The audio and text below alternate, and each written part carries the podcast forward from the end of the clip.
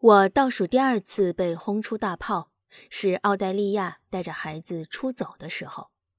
当时我是镇上一家罗马尼亚马戏团的兽笼清扫员，我半小时打扫完狮笼，半小时打扫完熊舍，但象笼真的要人命了，我背痛得厉害，整个笼子里屎臭熏天，而我的生活一团糟，跟这屎臭味儿简直绝配。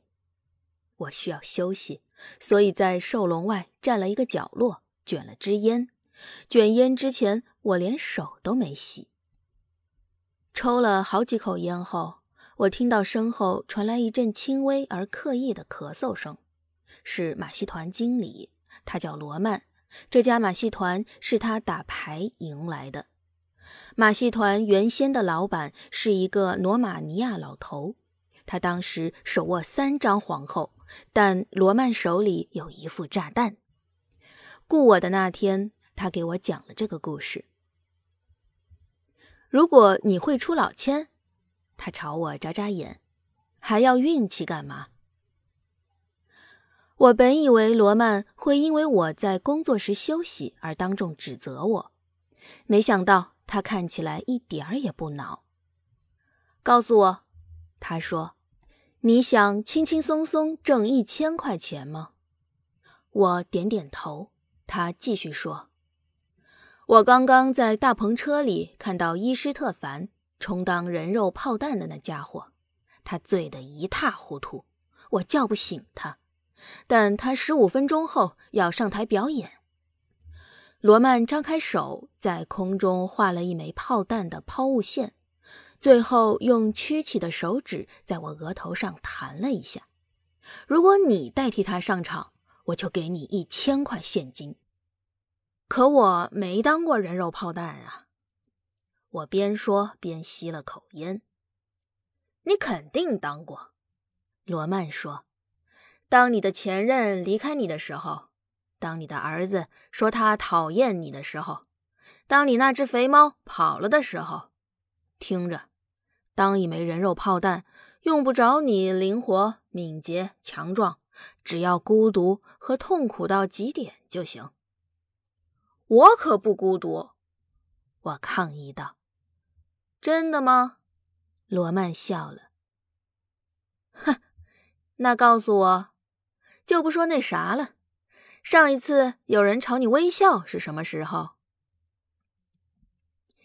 上台之前，他们给我穿上银色罩衫。我问一个有只红色大鼻子的年迈小丑。被发射出去之前，我是不是需要得到一些技术指导？要点就是，他瓮声瓮气地说：“松弛你的身体，或者蜷起身，二选一。我记不太清了。你必须确认炮口是径直朝前的，以免脱靶。就这些。”我问。即便穿上银色罩衫，我还是散发出大象粪便的恶臭。马戏团经理走过来，拍拍我的背。记好了，他说：“他们把你射向靶子之后，你立刻回到舞台上，微笑鞠躬。如果上帝保佑，可别哈，你被撞痛了，甚至受了伤，你必须忍着，掩饰好。”别让观众瞧出来。观众们看上去着实兴致盎然。当小丑们把我推进炮口时，他们连声喝彩。就在导火线被点燃的那一刻，那个年迈小丑拿着喷水的花问我：“你确定自己愿意当炮弹？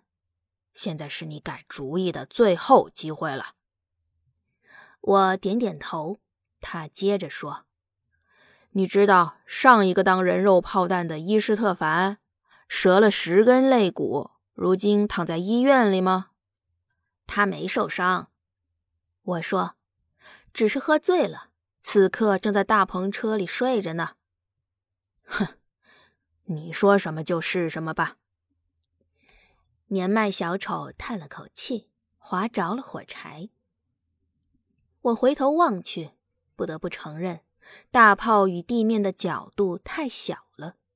我没有击中靶心，而是向上飞去，在帐篷顶上撞了个洞，一路直冲天空。我飞过废弃的汽车电影院，我和奥黛丽亚以前经常去那里看电影。我飞过操场，一些养狗人带着窸窣作响的塑料袋在遛弯儿，小麦克斯也在那里，正在踢球。当我飞过时，他抬眼看着，笑眯眯地挥手打招呼。在雅肯街美国大使馆垃圾箱的后面，我看见了老虎。我那只肥猫正试图捉一只鸽子。几秒钟后，当我落在水里，岸上有几个人站起来给我鼓掌。等我从水里出来时，一个戴着鼻环的高挑姑娘微笑着递来她的毛巾。回到马戏团时，我的衣服还湿漉漉的。场子里也黑乎乎的，人去棚空。罗曼正站在帐篷中央，在发射我的那尊大炮镜旁数着今天的镜像。你没命中目标啊！他抱怨道。也没像事先说好的那样回到台上鞠躬。为此，我要扣掉四百元。他递给我几张皱巴巴的纸币。见我没拿，他用东欧人特有的严厉眼神觑我一眼，说道：“如果我是你，我就收下，不谈钱了，罗曼。”我边说边走到炮口边，就当帮朋友忙吧，再把我发射出去一次。